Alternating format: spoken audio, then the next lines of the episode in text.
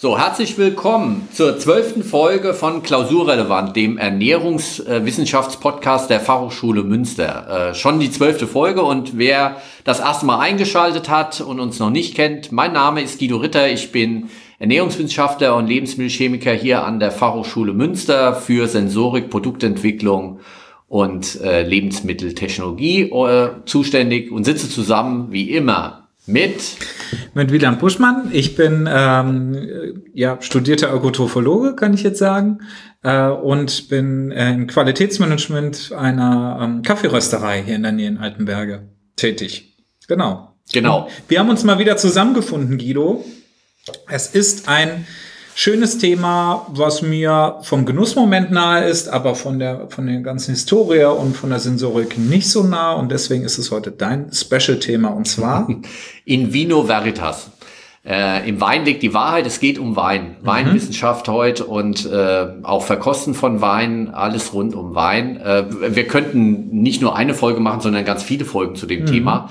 Äh, mal gucken, wie weit wir heute kommen. Äh, Wein, äh, tatsächlich habe ich promoviert äh, im, im Weinbereich, mhm. war also fünf Jahre an der Forschungsanstalt in Geisenheim gewesen, mhm. dort im äh, Institut für Weinanalytik und Getränkeforschung. Und das war auch meine ersten ähm, Bekanntschaft, die ich mit Sensorik gemacht habe. Mhm. Und habe in der Zeit als Doktorand 1990 bis 95, lang ist her, habe ich äh, Wein überhaupt erst so kennengelernt. Äh, wann hast du denn Wein kennengelernt? Wann war dein erster äh, bewusster Umgang mit Wein, wo du gesagt hast, Mensch, das ist ein Getränk interessant?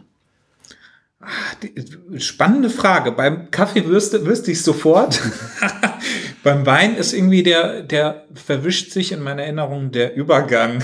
Liegt aber vielleicht nach.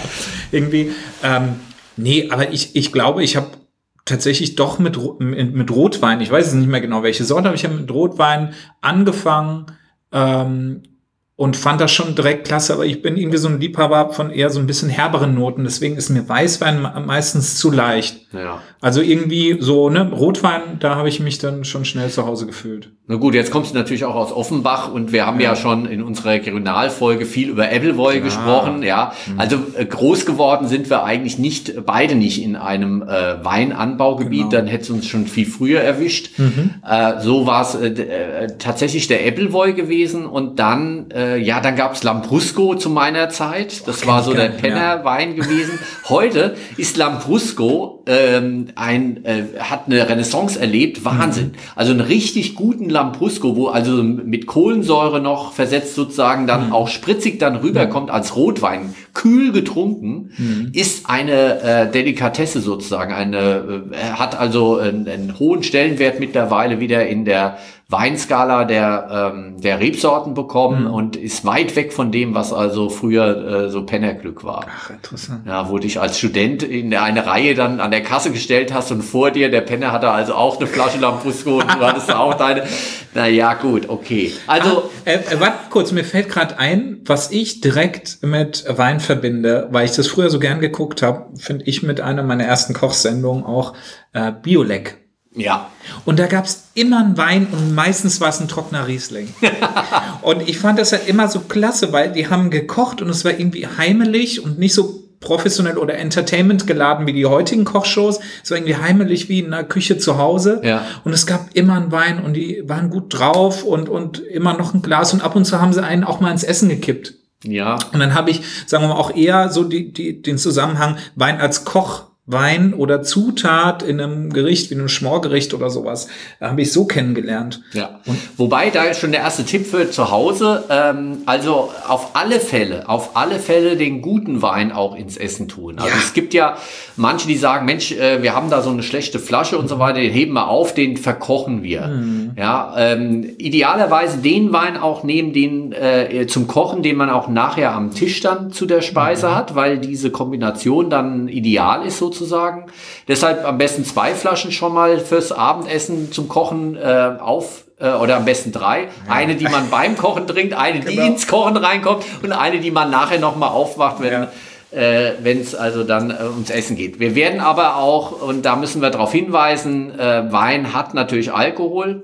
Leider oder Gott sei Dank, wie man es sieht. Äh, und ähm, Alkohol ist nun mal eine Droge und auch ein Nervengift und äh, kann Krebs erzeugen und viele Familien das muss man schon dazu mhm. sagen, äh, leiden auch darunter, wenn jemand Alkoholiker ist und werden mhm. da zerstört. Also ähm, jetzt locker heute über Wein reden, ohne dass wir das Thema gleich am Anfang mhm. auch schon mal äh, platzieren. Ja. Ähm, ja, müssen wir machen. Äh, wir machen keine Empfehlung, äh, dass man Wein trinken soll. Mhm. Es gibt auch keine Gesundheitsempfehlung. Äh, es war mal eine Zeit lang, wo es darum ging, ja, äh, ist Wein vielleicht sogar gesund? Ein Glas Rotwein am Abend. Genau. Erhält die ja. Gesundheit. Erhält die Gesundheit oder sowas. Ähm, da ist ähm, keine Empfehlung mehr ähm, möglich und auch äh, sinnvoll. Ähm, es gibt einen leichten Effekt von Wein, beziehungsweise im Alkohol im Wein auf die ähm, Adern, dass sie sich bisschen erweitern und das ist auch an diesen roten Gesichtern dann zu sehen, wenn man dann ein bisschen was getrunken hat ähm, dass also dadurch dann auch äh, die Herz-Kreislauf-Erkrankungsgefahr ähm, etwas erniedrigt wird, weil einfach der Blutdruck sinkt, weil die Adern sich erweitern. Aber gleichzeitig werden die Adern auch spröde und es kann zu mhm. einer erhöhten Schlaganfallrisiko dann auch kommen. Deshalb ist also eine Empfehlung für Wein nicht da. Hm, ich weiß nicht, wie du es hältst. Also mein, mein Ding ist so, äh, die Franzosen sagen ja kein Wein, äh, kein Essen ohne Wein. Mhm. Kein Essen ohne Wein, aber auch kein Wein ohne Essen. Mhm. Das ist so ein bisschen äh, vielleicht eine Leitlinie, an die man rangehen kann, äh, wenn man sagt, okay, äh, äh, es ist ja auch eine kulturelle äh, äh, Leistung, dass wir Wein äh, mit drin haben und vielleicht braucht es auch in Gesellschaften eine Droge, um kulturelle Leistung überhaupt zu erreichen. Wir haben ja uns für Alkohol entschieden. Äh, ähm, äh, hier in Europa. Ähm, vielleicht ist das ja äh, so vielleicht auch erklärbar. Ich finde aber auch natürlich, wie wir auch öfters äh, erkennen hier in dem Podcast, auch wenn es um Genuss geht, äh, in Maßen ist das absolut okay und wir können uns ja auch mal äh, jetzt hier so einen Leitfaden äh, dahernehmen, wenn du schon gesagt hast, hey, wir machen einen Braten oder wir machen ein Schmorgericht und dazu einen Wein. So ne, weil wir auch mit dem Wein arbeiten, trinken wir ihn auch. Oder wir machen einen Käseabend. Und da möchte ich nämlich gerne mal einen Tipp geben. Das ist das Flirtinstrument Nummer eins für die Dame oder den Herrn des Herzens. Du bist verheiratet. Ja, aber so, das war ein Bestandteil meiner Balzzeremonie. Ein Käseabend. Aber mit Wein oder was? Ja, mit Wein, ja klar. Also man geht so vor, man hört, man holt, man geht erst zum, zum Käseladen seines Vertrauens, holt sich fünf verschiedene Käsesorten, ja. von mild bis kräftig. Ja. Dann noch so ein bisschen Beiwerk, also Trauben, Nüsse, Feigen, Feigensenf, solche Sachen. Man braucht ein schönes Holzbrett, dann arrangiert man das schön, so schön rustikal. Ne? Ja. Und dann geht man zum Weinladen und dann sagt man dem Weinhändler, äh, der im besten Fall auch richtig Ahnung hat, den und den Käse habe ich, welchen Wein empfiehlst du mir? Ja. Und dann nimmt man schön drei Flaschen mit und dann gibt es so zu den verschiedenen Käsesorten ähm, äh, den, den korrespondierenden Wein. Und man kann sich so zusammen durchprobieren, ohne so wirklich satt zu werden, weil darum geht es gar nicht, sondern es geht zusammen, äh, äh, darum, zusammen zu erleben, also auch sensorisch zu erleben. Und das verbindet un, ungemein und für, für auch so ne, für seine Flirtavancen äh, bringt an das ganz schön nach vorne. Ja, also dieses gemeinsame Erleben von sensorischen Ereignissen, das ist sowieso... Ähm ein Knaller sozusagen. Mhm. Also wenn man was Neues entdeckt hat äh, an Geschmack und das mit jemandem teilen können, dieses Erlebnis, das äh, gebe ich dir recht. Also das mhm. verbindet sehr stark. Wir werden heute auch ein bisschen was probieren, also nicht viel. Ähm, es, äh, aber zwei Weine habe ich mitgebracht, die außergewöhnlich sind, mhm. äh, weil sie wirklich äh, unterschiedlicher nicht sein können. Äh, und ähm, das kommt also äh, heute auch noch vor. Auch ein bisschen was darüber ähm, könnt ihr euch schon drauf freuen. Äh, wie verkostet man denn am besten Weine? Mhm. Wir haben hier auf dem Tisch heute in dem Seminarraum, in dem wir uns befinden, ganz viel schon stehen, aber mhm. nicht äh, Wein, äh, sondern ja, was haben wir denn noch hier auf dem Tisch? Äh, hier ist ein, das sieht fast aus wie beim Juwelier, aber es sind äh, lauter kleine Fiolen eingefasst in, ähm, in Schaumstoff mit äh, farbigen, äh, farbigen Etiketten und Erklärhinweisen.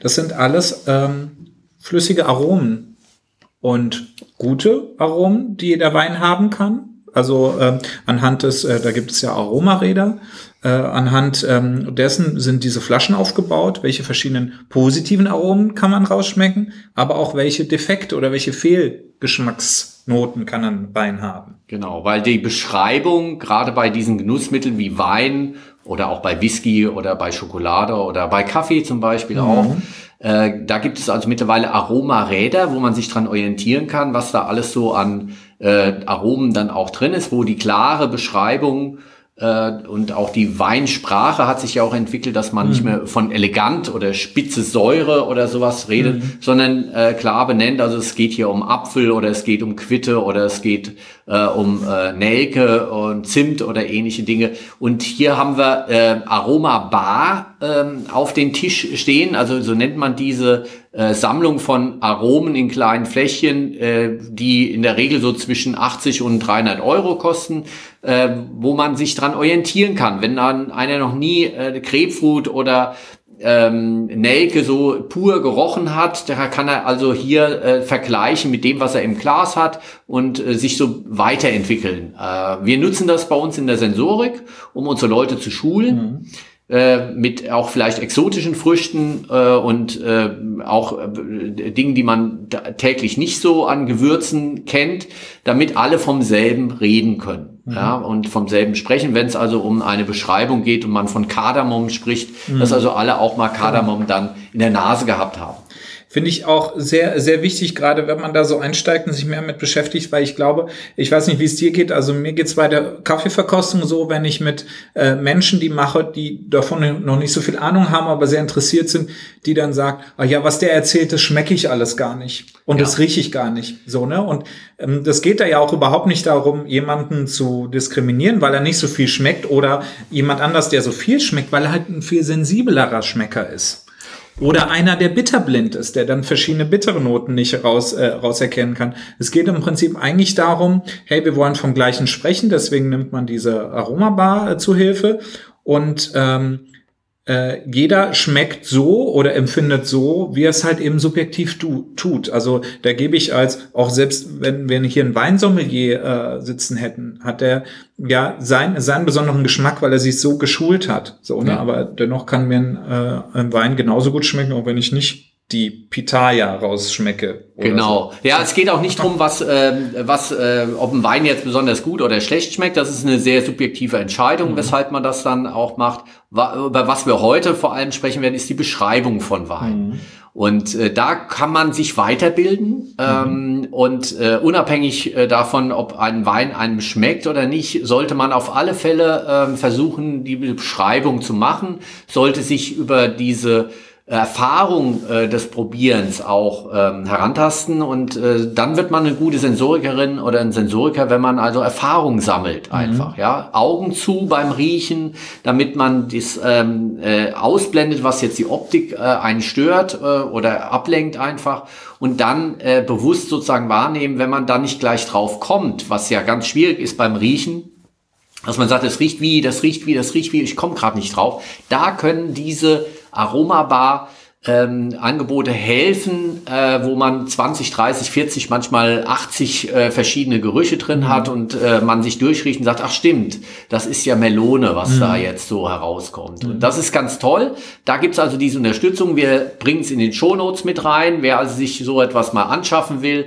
ähm, äh, aus meiner Sicht, wer das häufiger ähm, nutzt äh, und, und sich auch weiterbilden will in Sensorik, ist das unbedingt notwendig, dass mhm. man auch äh, Erfahrung und Vergleiche auch führt. Äh, was äh, ein erster Schritt ist, was gar nichts kostet, sind die Aromaräder. Die gibt's also mittlerweile auch ähm, über das Internet äh, kostenfrei zum Runterladen. Mhm. Deutsche Weininstitut äh, äh, stellt das zur Verfügung, auch hier in den Shownotes zu finden.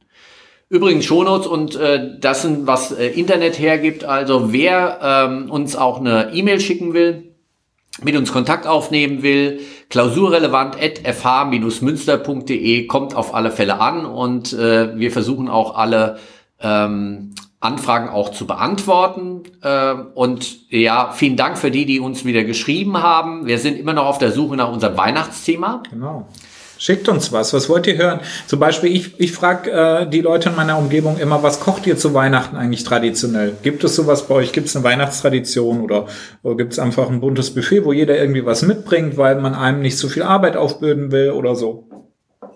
Das wäre, fände ich zum Beispiel für mich ganz interessant mal zu hören, so von euch. Was, was gibt's bei euch für Traditionen? Könnt ihr uns ja mal schreiben, wenn ihr Lust habt. Genau. Wenn ihr ein Thema habt, wo ihr sagt, also das zu Weihnachten würde uns besonders interessieren. Es gibt also eine ganz spezielle Weihnachtsfolge. Ähm, Wie soll die heißen? Äh, die wird heißen äh, garantiert klausurrelevant. Oh. Ja, also da äh, schon mal drauf äh, freuen. Ähm, äh, wir werden uns auf alle Fälle selbst noch was überlegen dafür und ähm, bis dahin gerne uns auch mal E-Mails schreiben, wie zum Beispiel Linda äh, uns jetzt eine E-Mail nochmal geschrieben hat. Ähm, äh, mit der Nachfrage zu eben dem Miso, äh, mhm. was wir eben beim Fermentieren war es, glaube ich, gewesen in der Folge. Die Fermentiere, ja. Die mhm. Fermentieren, äh, mhm. da haben wir uns über Miso unterhalten. Wir haben ein Projekt, äh, was äh, läuft, läuft noch bei uns in der Fachhochschule. Und ihre Frage war gewesen, was denn der Kochi für eine Grundgetreide ähm, äh, hatte, äh, um ihn überhaupt erstmal als Starter sozusagen mhm. in, in, Gang zu bringen, äh, weil sie hatte mit Reis gearbeitet und war auf der Suche nach einer regionalen Sorte und äh, bei uns ist es tatsächlich Gerstengraupen gewesen. Und äh, wir schicken dir, Linda, dann auch die Anleitung für das nächste Mal, wenn du Miso ansetzt, wie du mit Gerstengraube das machen kannst. Soweit äh, zu der Anfrage noch. Ähm, und ansonsten, was ist passiert? Ähm, wir waren jetzt ein bisschen länger wieder nicht ähm, online gewesen, weil es tatsächlich äh, bei mir mit den mhm. Sensoriktagen, ähm, der deutsche Sensoriktag war also Ende Oktober gewesen. Stimmt, hier, ne? In Und der den FH. Hat, den hatten wir hier in Münster gehabt, ja. Äh, zwar online, Mhm. Aber mit einer Online-Verkostung, äh, 300 Leute haben teilgenommen. Boah. Ja, war ein richtiger Erfolg gewesen, hat mhm. auch richtig Spaß gemacht, war aber tierisch anstrengend mhm. äh, in der Vorbereitung. Also wir hatten ein Redaktionsteam mit dabei gehabt, äh, eine Agentur, die uns dann betreut hat, äh, weil über rein Zoom äh, geht das einfach nicht mehr. Das muss man dann schon professioneller mhm. machen. Äh, es gibt ähm, das neue Journal Kulinär von Martin Wurzerberger und äh, Thomas Wilges herausgegeben, mhm. das sich mit dem Thema Sauerteig beschäftigt. Na. Voll ja. das Lockdown-Thema. Voll das Lock, kommt ein bisschen spät vielleicht? Ja. Nee, Quatsch, aber sie sind, ähm, also wer äh, noch nicht das Journal Kulinär äh, äh, gesehen hat oder äh, das noch nicht kennt, unbedingt mal gucken. Shownotes werden wir also da auch drauf mhm. hinweisen. Äh, lohnt sich, weil ähm, gerade Sauerteig ein sehr komplexes Thema ist und auch wir hatten da schon unser mhm. Spaß mitgehabt. Mhm. Das, äh, ja, sonst ist bei mir noch das Semester gestartet. Es ist jetzt richtig viel los mit äh, ja, Kleingruppen Praktika auf der einen Seite ähm, und auf der anderen Seite viel Online-Vorlesung. Mhm. Ja. Wie kommst du da mittlerweile rein? Besser als im letzten Semester. Ähm, äh, ich mache es interaktiver äh, und bin nicht mehr so drauf fixiert, dass jetzt unbedingt der Stoff genauso durch muss oder mhm. irgendwie. Also ähm, ich glaube, die Scheu, äh, äh, mal sich zu melden, ist auch bei den Studenten niedriger geworden ähm, und weggegangen ein Stück weit. Also es passiert mehr in der kommunikativen Ebene jetzt auch und die 50 mhm. oder bei der großen Vorlesung 150 Kacheln, die ich da vor mir habe, äh, machen sich auch ab und zu mal auf und es kommt mhm. also zu einer Diskussion auch zu dem einen oder ja. anderen Thema, was ich jetzt auch gerne mehr auch zulasse. Mhm. Weil für die Studenten ist es wirklich äh, ein Drama jetzt, äh, das ganze Semester nur im äh, eigenen äh, Zimmer zu sitzen mhm. vor dem Computer, macht auch keinen Spaß. Ja. Aber also ich komme mehr und mehr jetzt rein. Schön. Was ist bei dir so? Ja, bei mir, ich, wir hatten jetzt gerade internes Audit. Es geht um IFS, den International Food ähm, Secure Standard, äh, IFS Food. Und internes ja. Audit heißt, unsere Beraterfirma äh, war bei uns äh, und hat uns mal auf Herzen und Nieren geprüft, also wie so eine äh, Generalprobe. Ja. Äh, und da haben wir halt wieder, wie jedes Mal, auch einiges an Hausaufgaben aufbekommen jetzt damit, weil natürlich, wenn man selber länger im Betrieb ist, wird man echt für viele Sachen irgendwie betriebsblind. Und das ist mal ganz gut, wenn jemand von außen kommt und sagt, hey, dieser Prozess und das und das und das, wie funktioniert das eigentlich? Habt ihr das irgendwo beschrieben? Ist naja. das dokumentiert? So. Ne? Und äh, damit sehen eine Menge Hausaufgaben und kurz vor Weihnachten, deswegen wird dann nochmal mein Stresslevel steigen, 21. 22. Dezember ist unser IFS-Audit. Wow, dann drücke So. ich ja jetzt schon mal den Ja. Daumen hier. Ja. Aber ein schönes Weihnachtsgeschenk, was dann vielleicht kommt. Ja, oder? auf jeden Fall. Und ich wollte mir auch den Stress nehmen, zwischen den Jahren das Audit zu haben, weil dann hätte ich ja gar keine Entspannung. Ja. Und deswegen, so ist, und das ist jetzt das Daily Life eines äh, Qualitätsmanagement-Beauftragten, sich jetzt über solche Sachen zu kümmern. Tja. Gehört auch dazu. Ja, Also- aber man kann guten Kaffee dabei trinken, also Ja. ist noch halb so wild. Ja. ja, das muss auch sein. Ansonsten, äh, ja, steigen wir ins Thema ein. Ähm, Wein äh, in Vino Veritas. Äh, es ist, äh, die Römer haben uns den Wein gebracht, ja. Was haben uns die Römer sonst noch gebracht? Den Aquädukt. Und was noch? Was noch? Ja, okay, okay. Also sie haben uns auf alle Fälle auch den, äh, den Weinbau äh, gebracht und äh, äh, die römischen Soldaten mussten unter Strafandrohung äh, damals äh, zwei Liter Wein trinken. Wenn sie in Germanien stationiert waren. Wieso denn unter Strafandrohung? Ja, und der Strafandrohung deshalb, weil das Wasser war eigentlich von der Qualität her meistens nicht so richtig gut gewesen. Bei Wein, dadurch, dass er fermentiert ist, dass es auch sauer ist dann als Getränk, man muss sich das eher als essigsaure Plörre vorstellen, äh, mit wenig Alkohol. ähm, was äh, nicht besonders lecker wohl geschmeckt hat, deshalb unter Strafandrohung die zwei Liter, die sie dann trinken mussten, damit sie sich nicht mit Wasser vergiften, ähm, äh, war das also Wein äh, angesagt gewesen. Ja.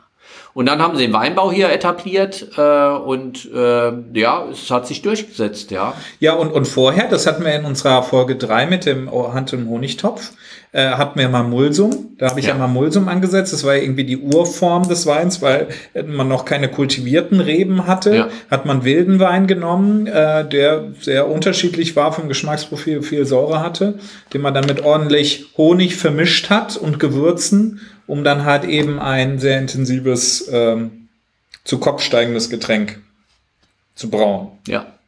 Und das ist auch ähm, äh, wieder im Kommen, also um auf, auf einen Trend sozusagen in der Weinwirtschaft äh, einzugehen, der sogenannte Orange Wein. Also so wie die Römer äh, damals Wein gemacht haben, wieder zurückzukehren zu dem ursprünglichen Art des Weinherstellens. Äh, und deshalb habe ich einen Wein mitgebracht, ähm, der genau in diese Kategorie reinfällt. Der ist ein Ton in einer Tonflasche abgefüllt vom Weingut Werlitsch ja, aus Österreich. Glück heißt der Wein. Glück Na. 2015 ist eine Mischung aus ähm, Sauvignon Blanc und ähm, jetzt muss ich selbst nochmal nachgucken. Äh, Sauvignon Blanc und äh, Chardonnay und äh, je zur Hälfte ähm, und äh, ist also äh, nach dem Pressen auf der Feinhefe belassen, zwei Jahre im großen Holz ausgebaut, ähm, ist äh, extrem hochfarbig nennt man das. Also, ähm, Aber ist der jetzt spontan vergoren? Genau, der ist also auch spontan vergoren, ähm, mit der Naturhefe auf der Schale äh, im großen Holzbottich offen ver vergoren. Er sieht, ähm, und jetzt kommen wir zum Verkosten, man nimmt also das Weinglas am Stiel, ja, ein gutes Weinglas hat also auch immer einen Stiel, da soll es auch angefasst werden, äh, damit man nicht die Glasoberfläche dann schon mit seinen Handdatschern irgendwie äh, trüb macht. Und so kann man also beurteilen, der ist nicht ganz blank, der Wein. Wenn du mal reinguckst, da schwebt noch ein bisschen was drin rum. Ja, ist auch leicht trüb. Genau. Ähm, leichte Trübe. Ähm, und der ist also ähm, mit der Schale vergoren. Das sind Weißwein ähm, äh, mit dem Chardonnay und dem Sauvignon Blanc.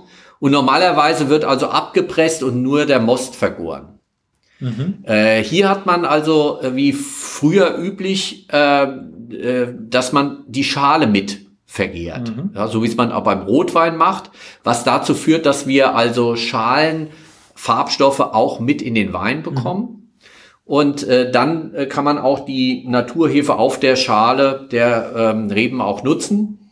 Und ähm, ja, und wenn wir jetzt reinriechen, Boah, das ist phänomenal. Ich, ich finde den, das ist so, ja, ich habe jetzt schon fünfmal dran gerochen, er riecht jedes Mal anders.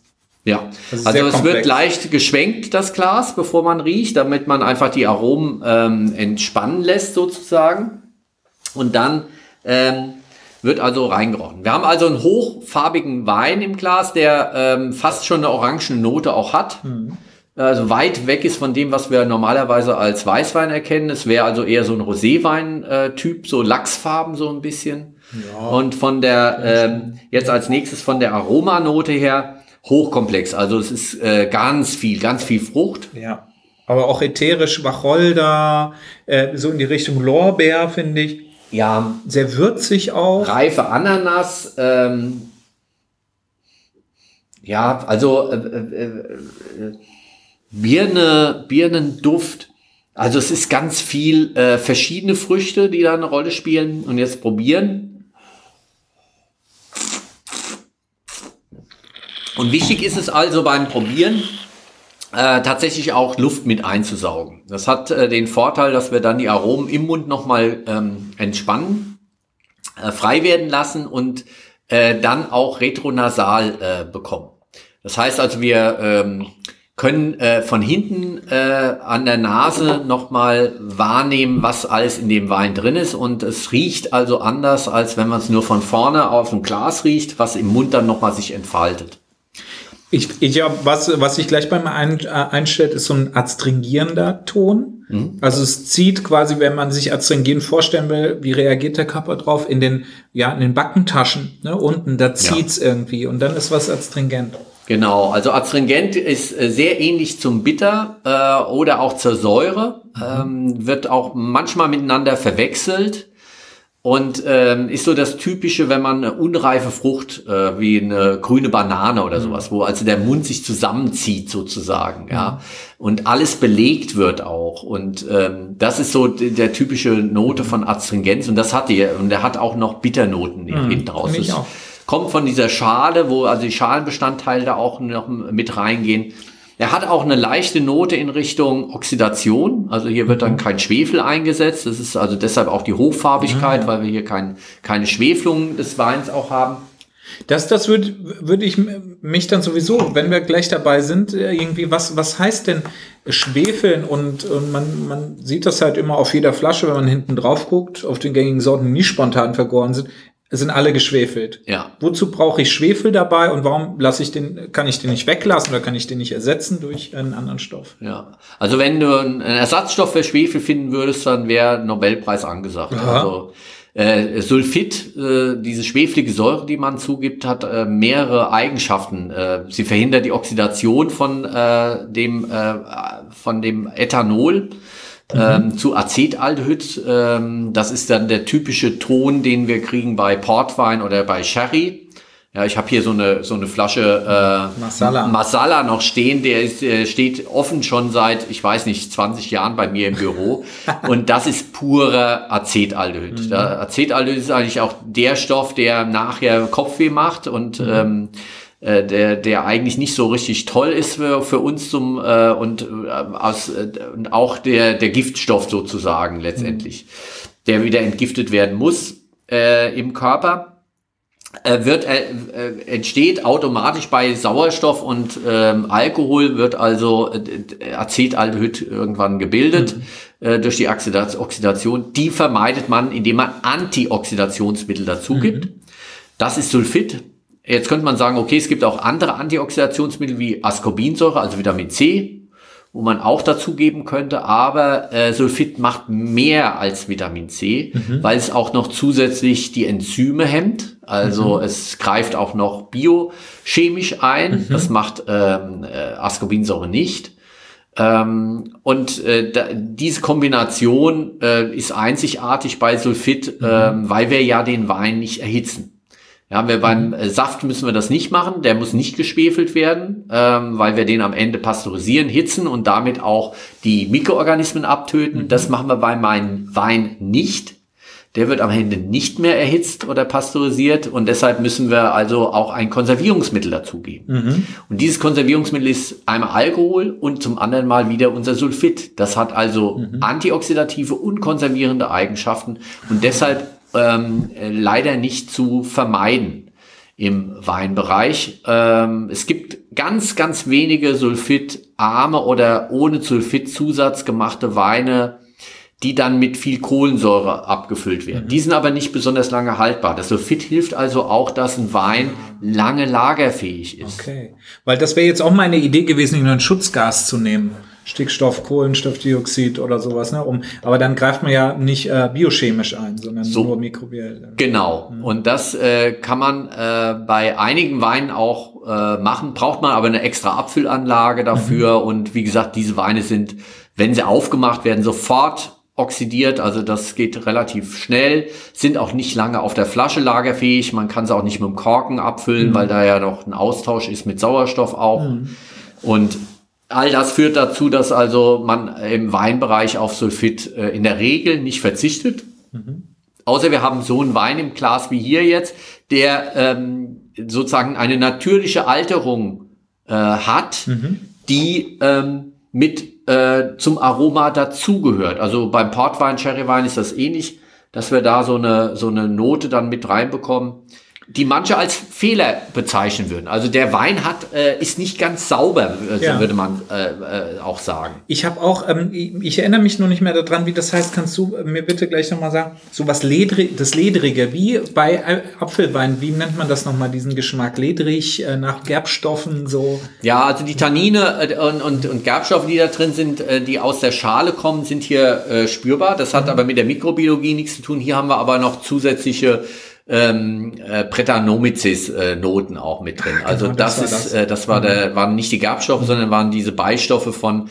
wilden Hefen, äh, die hier bei der Gärung eine Rolle gespielt haben und äh, dann so eine so eine äh, erdige, derbe Note dann noch mit reinbringen. Mhm. Beim Appleboy haben wir das ja auch mhm. äh, in der Folge über äh, unsere regionalen Produkte auch mit genau. dabei gehabt. Aber ich finde, äh, dass diese äh, diese äh, auch, äh, man könnte fast würzigen, brachialen Noten äh, dann auch den, den Wein einen tollen Charakter geben. Also es mhm. gibt eine Weinbeschreibung zu diesem Wein, die sagt also, dieser Wein muss nicht nur gerochen und geschmeckt werden, sondern auch gefühlt werden.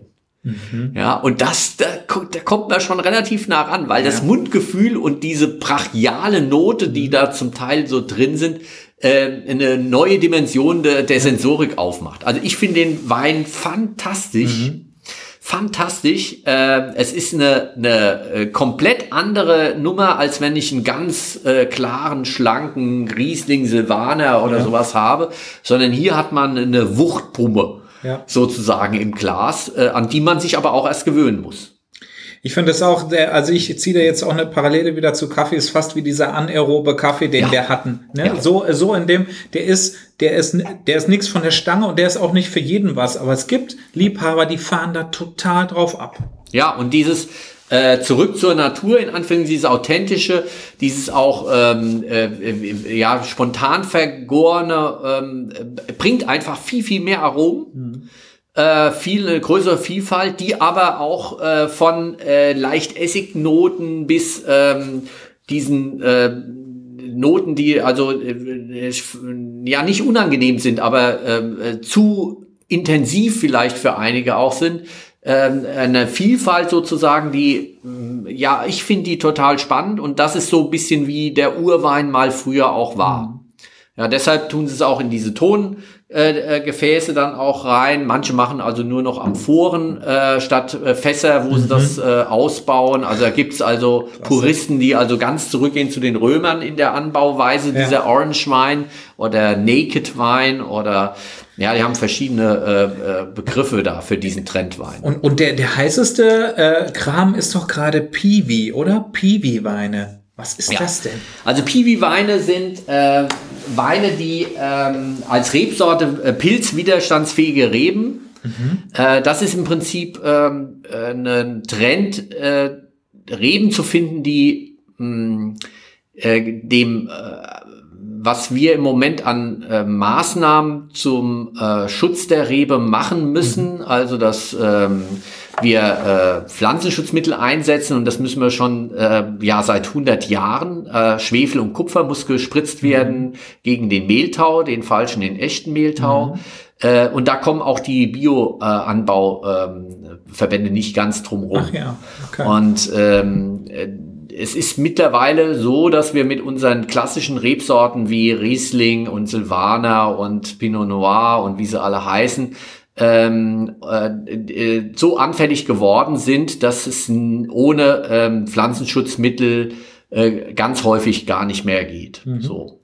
Und äh, seit äh, ja aus aus Amerika ist der ist der Mehltau einge äh, äh, hier rübergekommen, vorher die Reblaus. Mhm. Das sind so die ähm, die Haupt ähm, Probleme, die man im Weinbau auch hat. Mhm. Gegen die Reblaus hat man einfach ähm, eine, eine andere Grundlage genommen, ähm, wo äh, die Wurzel äh, daraus gebildet wird und hat aufgepfropft. Ah, ja, okay. Eine, eine widerstandsfähige Sorte, ne? Exakt, hat eine widerstandsfähige Grundlage geschaffen mhm. und hat dann äh, obendrauf eine europäische Rebe dann aufgepfropft. Damit hat man das in den Griff bekommen, äh, nachdem also 1800 Schlag mich tot, äh, äh, in 1860 oder 70er Jahren mhm. angefangen bis äh, zum 1900 dann die äh, europäischen äh, Weinbaugebiete komplett, mhm. komplett kaputt gegangen sind durch die Reblaus. Musste man also da was machen. Mhm. Und jetzt ähm, sucht man also nach ähm, pilzwiderstandsfähigen Rebsorten, die äh, gezüchtet werden, um ähm, ja weniger Pflanzenschutzmittel einsetzen zu müssen mhm. und äh, auch in, ja neue Rebsorten vielleicht auch mhm. zu kriegen. Jetzt sind wir natürlich Gewohnheitstiere und der Riesling und der Pinot Noir und mhm. und so weiter. Die haben natürlich auch ein Image und so weiter. Und die neuen Rebsorten, die dann heißen Helios oder ähm, ähm, was haben wir hier noch? Äh, ähm, Muscaris oder Backert äh, hören sich gut oder vielleicht interessant an, mhm. aber man müsste auch die Leute erstmal dazu kriegen, dass ja. sie solche neuen Dinge dann auch mal ausprobieren. Klar. Also es ist die Zukunft aus meiner Sicht des Bio, aber auch des konventionellen mhm. Weinbaus.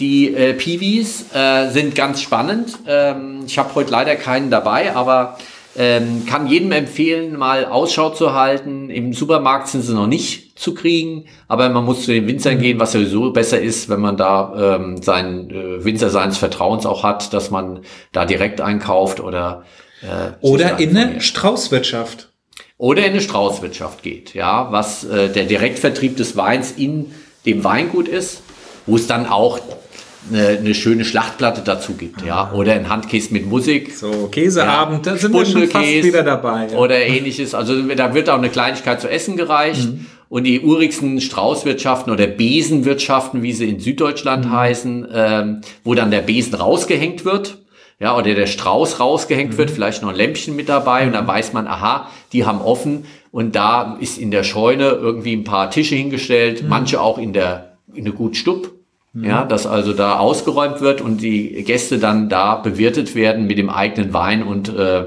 eine Kleinigkeit sozusagen auf dem Teller. Ja. Herrlich. Also äh, unbedingt äh, machen mhm. ähm, ist ähm, Tradition in den Weinbau-Anbaugebieten, dass man also hier die Leute ähm, zu Gast hat dann zu Hause.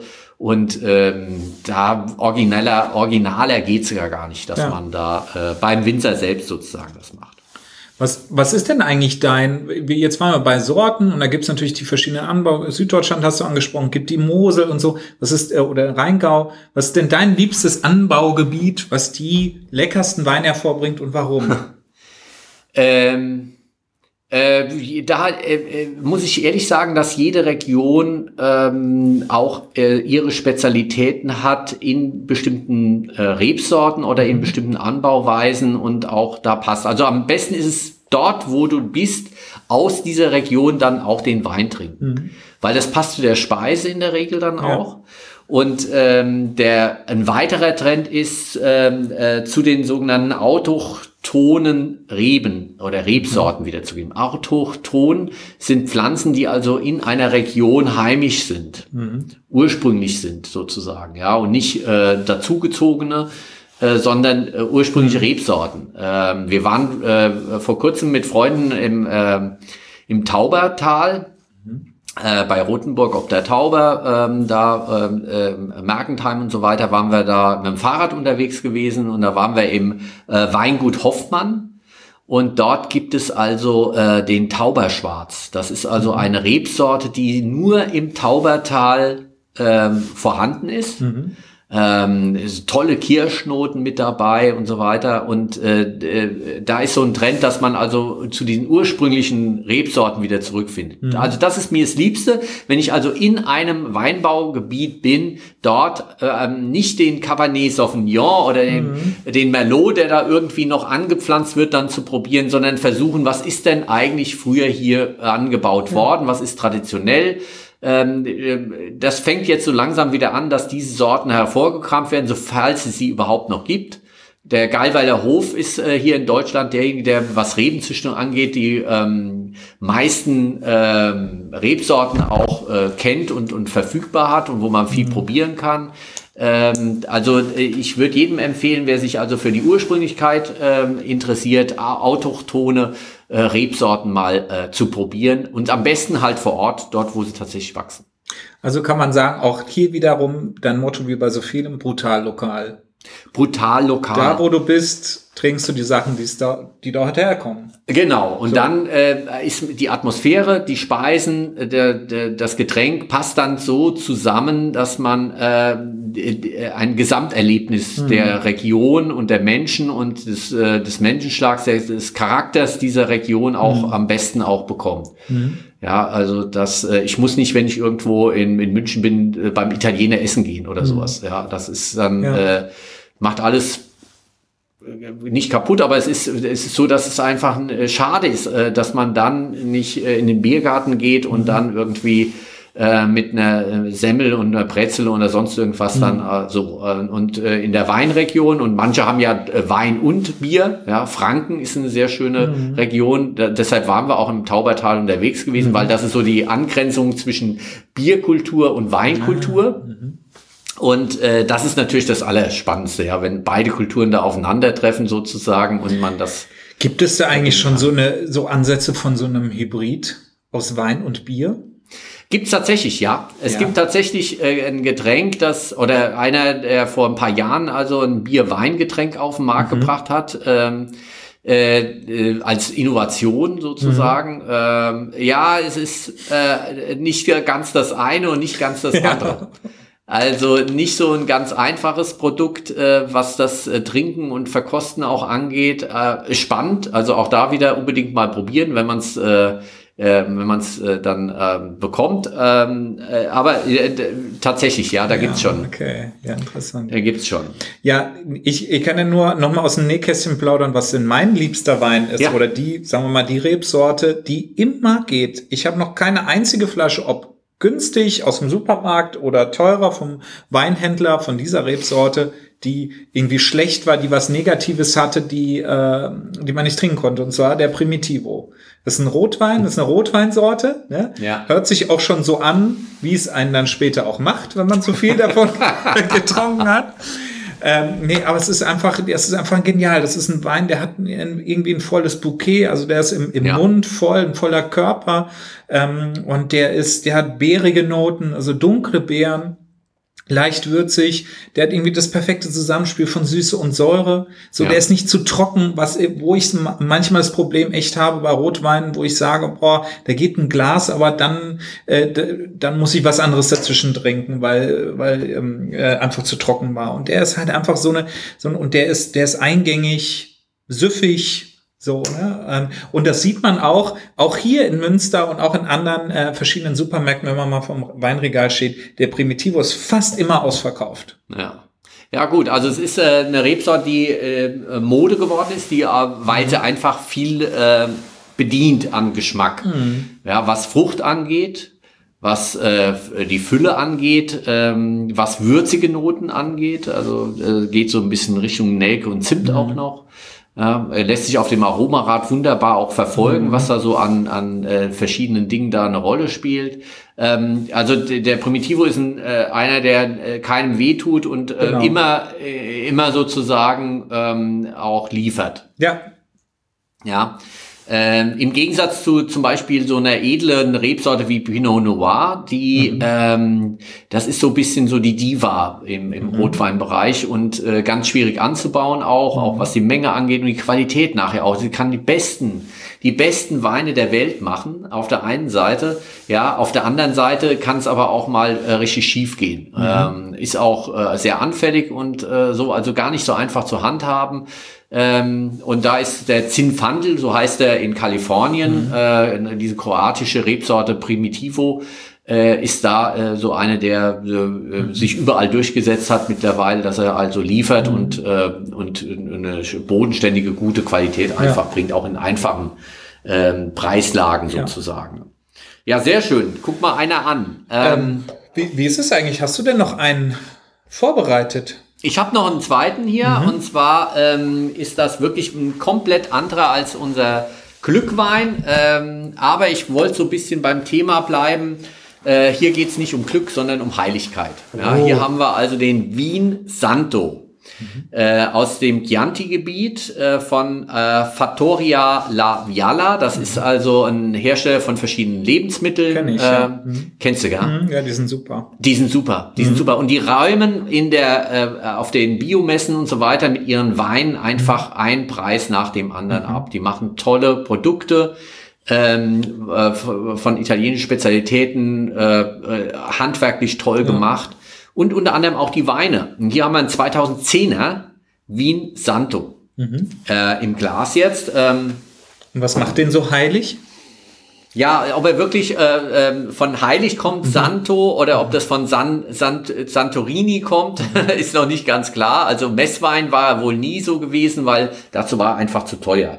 Wir mhm. haben hier also einen Wein, der ähm, äh, zu den Süßweinen gehört, zu den Dessertweinen. Hier werden also die, die Trauben äh, auf, der, auf dem Dachboden äh, zum Trocknen hingelegt, dass die Luft so drüber geht, dass sie nicht äh, schimmeln, sondern einfach eintrocknen zu Rosinen, also rosiniert werden. Mhm.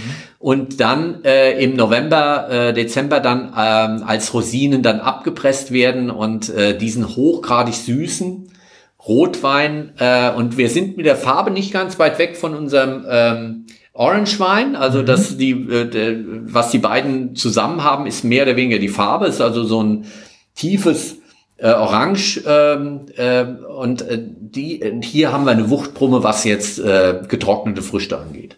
Voll, richtig flaumig. Richtig flaumig. Mhm. Also das könnte auch so ein Pflaumenwein beim Japaner äh, so vom Aroma her ja äh, sein. Also wobei hier auch noch Acetaldehyd eine Rolle spielt. Auch hier haben wir wieder diese Alterungsnoten noch mit drin. Mhm. 2010. Ich meine, der ist zehn Jahre alt. Zehn wow, Jahre alt. Wahnsinn. Ja. Toll, dass du sowas hast hier. Ja, dass du was mitbringen, ja, oder? Ja, Wahnsinn. Und äh, ja, weil ich gedacht habe, wir müssen mal zwei komplett auseinandergehende Weine auch ja. mit ähm, in die Verkostung hier reinnehmen, weil wir so viel wollen wir gar nicht jetzt probieren, sondern einfach genau. nur Spaß machen mal zum ja. Probieren. Und sag mal noch eine Geschichte, wenn man den Wein schwenkt und man sieht, der läuft so ganz langsam die Glaswand runter, ja. dann habe ich mal gehört, dann kann man davon ausgehen, dass er einen hohen Rest Süß, Restzuckergehalt hat. Also eher, äh, äh, also weniger, also weniger vergoren oder noch mehr, mehr Zucker ähm, enthält. Ja, der also viskoser ist. Viskoser ist. Das ist ja auch, also man merkt richtig, dass der, ähm, dass der im Glas auch äh, langsamer sich schwenken lässt. Mhm. Ja, also daran merkt man schon, dass es also eine Zuckerlösung ist in Anführungsstrichen. Mhm. Also der hat viel Restsüße noch mhm. und äh, was da äh, als ähm, Kirchenfenster sozusagen da runterläuft noch so tropfenweise am Glas. Ähm, das ist so die höheren Alkohol wie Glycerin und sowas. Also das kommt von der Vergärung, auch von dem, dass es ähm, sehr viele ähm, zuckerartige Substanzen auch noch drin hat und ähm, sehr viskos auch ist von, von der Art her. Also es ist ein sehr intensiver äh, Wein, mhm. auch mit viel Geschmack nach hinten raus, passt wunderbar zum Dessert oder auch zu deinem äh, Verführen über den Käse. Ja, voll. Ja? Das wäre doch äh, ein schöner Abschluss und der weiß, wozu der gut passt zu einem Gorgonzola. Hammer. Oder zu einem Roquefort. Ja. Boah. Ja, weil da ein Dessertwein dazu mhm. und gerne ein, ein äh, hier sowas zum Beispiel wie hier den Vinsanto mhm. ähm, äh, halte ich für fantastisch. Also das mhm. ist einer meiner Lieblingsdessertweine ähm, und äh, der passt also da wunderbar äh, zu diesen zu diesen Dingen. Noch Schön. ganz kurz was zu dem Thema Gesundheit und Wein. Mhm. Und dann habe ich noch eine Frage an dich, Hopp oder Top. Aber erstmal zu der Gesundheit. Hop oder Top? Ja, ja, mach, mach dich Ja gut, erstmal erstmal erstmal Gesundheit. Also ist Ja. Wein gesund? Wir haben ja über den Alkohol schon gesprochen, dass das also ähm, äh, nicht unkritisch ist, dass wir ähm, Alkohol hier zu uns nehmen. Ähm, muss man ähm, Acht geben, ähm, hat was mit Sucht äh, auch Potenzial zu tun, Abhängigkeit und so weiter. Ähm, ansonsten gibt es noch äh, das French Paradox, also dass man äh, diese diese äh, Gerbstoffe, dass die vielleicht auch äh, schützen können und äh, helfen gegen Herzinfarkt oder sowas. Das war in den 90er Jahren, als ich meine Doktorarbeit geschrieben habe und über die Polyphenole, das sind diese Substanzklasse, um die es da geht. Ähm, da durfte also ein Ernährungswissenschaftler äh, in, in der Primetime in den USA eine Stunde lang darüber erzählen, dass es also in der Region um Toulouse eine kleine Gruppe von ähm, Franzosen gibt, die also äh, ganz viele gesättigte Fettsäuren zu sich nehmen, aber auf der anderen Seite ums, also einfach nicht sterben. Okay. So, äh, und keine äh, Herz-Kreislauf-Erkrankungen kriegen und äh, ja, und ob das denn nicht an dem Rotwein hängt. Und man hat die, die weltweite Monika-Studie dann herangezogen, ähm, eine epidemiologische Studie, wo man viele Leute gefragt hat, was sie so essen und wie sie krank werden und so weiter. Und da hat man festgestellt, dass es also eine Korrelation gibt zwischen dem, dass wir hier äh, Rotweinkonsum haben auf der einen Seite und wenig Herz-Kreislauf-Erkrankungen auf der anderen Seite. Eine Korrelation, also einen statistischen Zusammenhang. Was falsch rübergekommen ist, dass da ein kausaler Zusammenhang wäre. Mit dieser Art von Studie kann man das gar nicht nachweisen, dass das äh, eine Beweis ist dafür, dass da äh, ein Zusammenhang ist. Es ist nur eine Wahrscheinlichkeit, die statistisch da ist, dass da was ist, aber bei weitem kein Beweis. Der durfte aber einfach darüber reden, dass das also gegen Herzinfarkt hilft, was dann ähm, in Amerika dazu geführt hat, dass es zum Rotwein äh, Trinkerland geworden ist. Weltweit ist der Rotweinkonsum daraufhin in die Höhe geschossen. Heute ist auch Deutschland Rotweintrinkerland. Wir waren lange Weißweintrinkerland gewesen. Auch das hat sich wieder äh, geändert. Unter anderem halt auch auf dieser Basis dessen, dass man da äh, sowas erzählen durfte. Und ist was dran? Nein, es ist jetzt äh, nicht nachweisbar so, dass ähm, Rotwein wirklich den Herzinfarktrisiko äh, schützt. Da könnte man ja auch gleich die Traube essen, wo noch viel mehr von diesen Stoffen drin ist. Ja, warum muss man erst dann den Wein draus machen? Man könnte ja auch die Trauben essen. Ist eigentlich das Bessere. Ja. Ähm, es ist ähm, also äh, leider oder Gott sei Dank nicht so, dass Wein jetzt ähm, unser Leben verlängern wird. Ähm, ja, aber vielleicht äh, einfach äh, schmeckt. Vielleicht. Und schmecken, da ist noch eine kleine Geschichte, bevor du mit deinem Klopper kommst. Also Covid. Covid und Weinkonsum. Aha. Ich weiß nicht, ob du das äh, viral gesehen hast. Nein. In, äh, Im Internet äh, habe ich da so was Kleines zugeschickt bekommen. Es ist ja tatsächlich so, dass man mit Coronaviren äh, als eine der Nebenwirkungen äh, den Geschmack auch und den Geruch äh, zumindest zeitweise verlieren kann. Ja, und da wurde also beschrieben, äh, sehr schön, äh, dass man doch jeden Tag einen Test machen muss. Und am besten macht man es mit Wein, ja. Dass man also da mal reinriecht und Der so weiter. Corona-Test, der Der Spaß Corona-Test mit Wein, genau. Und den soll man ja regelmäßig machen. Und dann wird also in diesem Video, was da irgendwie verteilt wird, dann beschrieben, dass also das ganz häufig passiert. Und Mhm. da sagt also diejenige, die das da beschreibt, ja, und dann hat sie also 20 Mal den Test gemacht und tatsächlich am nächsten Tag hat sie dann auch leichten Kopfschmerz gehabt. Ja. hat dann den Test wiederholt, weil sie ja nicht sicher war, ob sie nicht vielleicht Corona hat. Ja, aufgrund der Kopfschmerzen. Ja. Und musste also den Test wiederholen und ja, ist ein Lachervideo sozusagen. Ähm, äh, aber es ist ein ernster Hintergrund mit dem Covid äh, und Corona, Geschmackseinbußen. Also das wäre schlimm, wenn mich das. Äh, Wenn dich das treffen würde, ja. ja, bei dir ging es ja auch so. Ich meine, du Ja. könntest, das wäre ein Hammer, oder? Ich können keine Verkostung mehr machen von unseren Produkten. Ja, also äh, ich habe mal so überlegt, was wäre das Schlimmste, was ich an, äh, wenn ich was äh, verlieren würde an Geruch, an, an, an Sinnen Ja. Und so weiter. Also ich glaube, bei mir wäre so, äh, der Geruchssinn äh, würde mich am härtesten treffen, wenn ich den nicht mehr hätte. Ja. Noch mehr als, als das Augenlicht, also das Sehen Okay. oder so, die Optik. Aber gehen wir mal davon aus, dass alles gut geht, aber du hast noch einen Klopper. So, Hop oder Top? Ja. Korken oder Schraubverschluss? Ah. Ja, ja, und, und auch begründen, warum. Äh, unter den Kriterien Romantik und Genuss. Oh. gut, dann Kork. Korken bei beiden oder bei beiden Kriterien? Ja, also Mhm. ähm, Schraubverschluss hat eine Reihe von Vorteilen, hat sich auch mittlerweile äh, mehr und mehr ist am Durchsetzen und so. Mhm. Hat auch was mit Nachhaltigkeit zu tun. Wir müssen eine Korkeiche, die nur alle sieben Jahre geschält werden kann. Mhm. Ähm, also so viel Korkeichen gibt's gar nicht, dass wir das alles in die, in die Flasche gut reinbringen und auch die Qualitäten dann haben und so weiter. Also, äh, aber es hat trotzdem was mit Kultur zu tun auch und äh, mhm. mit Alterung von Wein, der über diese Mikro ähm, äh, äh, Oxidationsaustausch sozusagen mhm. dann auch passiert ähm, und das Aufmachen von Wein, wenn es dann macht. Genau, ja. ja. Und äh, da sind wir wieder bei unserem ASMR-Thema, oder Klar. wie war das? Ja. ja, ASMR oder halt auch wieder bei dem Käseabend. Ah. Mit so einem Schraubverschlusswein, da ist, da kannst du nicht viel performen. Ja. Wenn du da äh, deinen Korkenzieher ordentlich äh, da rein mit dem Kellnermesser äh, dort reindrehst. Ja. Sieht das anders aus? Sieht das anders aus. Also ja, es hat was mit Romantik auch zu tun. Ähm, aber wenn die Flasche schon in der Küche aufgemacht wird und man es gar nicht am Tisch dann sieht, ja, ja gut. Warum äh, dann kein Schraubverschluss, der deutlich sicher ist? Weil wir doch einige Prozent an Korkschmeckern in Weinflaschen in Deutschland auch haben, als wirtschaftlichen mhm. Verlust auch für die mhm. äh, Weingüter. Ja, und äh, preislich ist das auch nochmal eine Nummer. Ähm, guter Kork kostet auch was. Mhm. Ja, und wir kriegen in Deutschland nicht alle immer gute Korks überhaupt zu kaufen. Mhm. Äh, das bleibt das meiste in Frankreich und ja, okay. Spanien auch hängen. Mhm. Ähm, also es ist ein komplizierteres Thema. Mhm. Ähm, ich würde, wenn ich wirklich top oder top sagen muss, dann doch äh, für den Kork gehen. Schön. Ja, sehe ich auch so.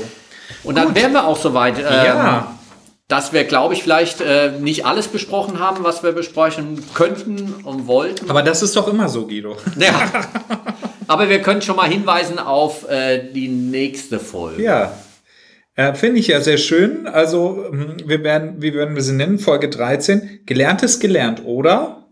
Die ersten zehn Gläser waren widerlich. Ja. Also es geht um den äh, Geschmack äh, und das Lernen äh, von Geschmack äh, mhm. und das Prägen, äh, das äh, Geschmack mit uns macht. Also da werden wir uns das nächste Mal drüber unterhalten. Ähm, da kannst du wahrscheinlich ganz viel von deinen jetzigen Erfahrungen mit deinem Sohn erzählen. Genau, ja, der ist jetzt anderthalb und äh, jetzt haben wir quasi gerade noch diese, diese Phase gehabt vom immer mehr Umstellen von Brei, äh, Kost auf äh, feste Nahrung. So, ne? Und dann kann ich auch mal erzählen, wir haben wir angefangen mit Breikost, ne? Was gibt man da so und warum und wie verzieht der Kleine sein, sein Gesicht und äh, warum sieht's immer so aus, als wär, wird alles sauer schmecken. also, ne? Aber er isst es trotzdem weiter.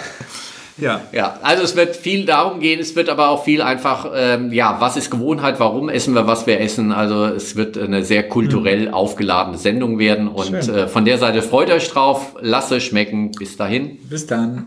Tschüss.